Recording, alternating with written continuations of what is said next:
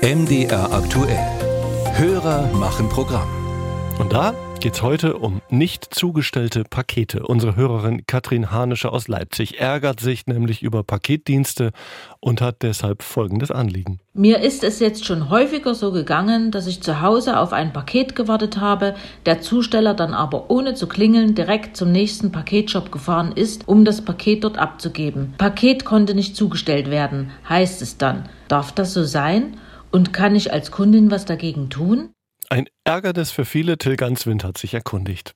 Frau Hanisch steht mit ihrem Ärger bei weitem nicht alleine da, das kann Steffen Persil bestätigen, der das Verbraucherportal Paket da betreibt. Ich würde schon sagen, vorgetäuschte Zustellversuche, Zusteller klingelt nicht. Das ist schon das Top-1-Problem, was Kunden eigentlich so auf meinem Portal melden, wenn sie Probleme mit Paketdiensten haben. Man kann im Wesentlichen zwei Arten solcher Fake-Zustellversuche unterscheiden, sagt Persil. Es gibt einmal Zustellversuche, die tagsüber eingebucht werden. Also während der Zusteller zum Beispiel noch voll auf seiner Tour unterwegs ist, 13 Uhr, 14 Uhr, dann ist ja noch kein Feierabend.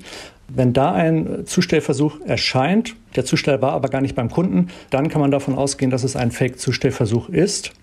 Der Zusteller hatte also mutmaßlich keine Lust, beim Kunden zu klingeln. Für ihn war es einfacher, das Paket zum Paketshop zu bringen. Und dann gäbe es noch Zustellversuche, die abends eingebucht werden. Auch hier handle es sich zwar grundsätzlich um vorgetäuschte Versuche, die seien allerdings in der Regel aus der Not geboren, denn es handle sich dabei meistens um einen Tourabbruch.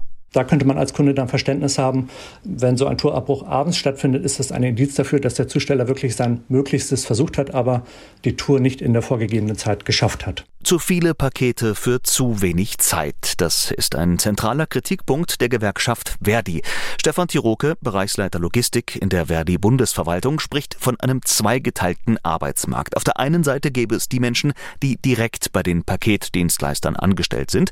Hier sei die Situation noch vergleichsweise gut. Die andere Hälfte sei aber bei Subunternehmen beschäftigt, häufig Ausländer, darunter auch viele Nicht-EU-Ausländer. Und da haben wir häufig Wildwest-Methoden. Man mag sich das kaum vorstellen. Regeln Wir haben keinen Schutz von Betriebsräten, wir haben keine Tarifbindung und die Kollegen kriegen am Morgen 300 Pakete hingestellt. Die werden dann selbst verladen ins Auto und dann wird denen gesagt, du lieferst die bis dann und dann aus, ohne überhaupt einen Plan zu haben, wie lange das tatsächlich dauern könnte. Der Druck sei enorm, die Bezahlung nicht sicher. Da sei es nur nachvollziehbar, dass man auch mal ein Paket mit in die Verladestation nimmt oder im Paketshop abgibt, sagt Tiroke. Und Konsequenzen müssen die Boten nicht befürchten, jedenfalls keine rechtlichen. Laut Bundesnetzagentur, dem Wettbewerbshüter der Branche, gibt es keine gesetzlichen Regelungen zur Verbraucherfreundlichkeit.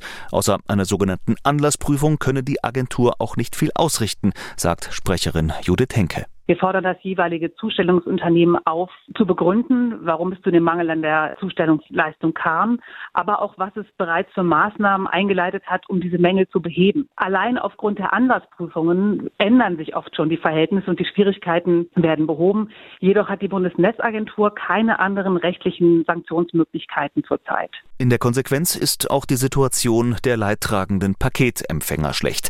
Laut Dirk Daubenspeck von der Verbraucherzentrale Thüringen liegt das daran, dass nicht der Empfänger Vertragspartner des Absenders ist, sondern das Zustellerunternehmen. Man hat jetzt keinen Anspruch gegenüber DHL, Hermes, der Deutschen Post, DPD, GLS, wie sie alle heißen, dass man irgendwie beliefert wird. Sie sind zwar eigentlich verpflichtet aus dem Vertrag, aber der Empfänger selber ist kein direkter Vertragspartner und kann die Ansprüche deswegen nicht geltend machen. Natürlich könnten sich Betroffene beim Absender oder bei der Bundesnetzagentur beschweren, sagt Daubenspeck. Man solle sich aber nicht zu viel davon versprechen.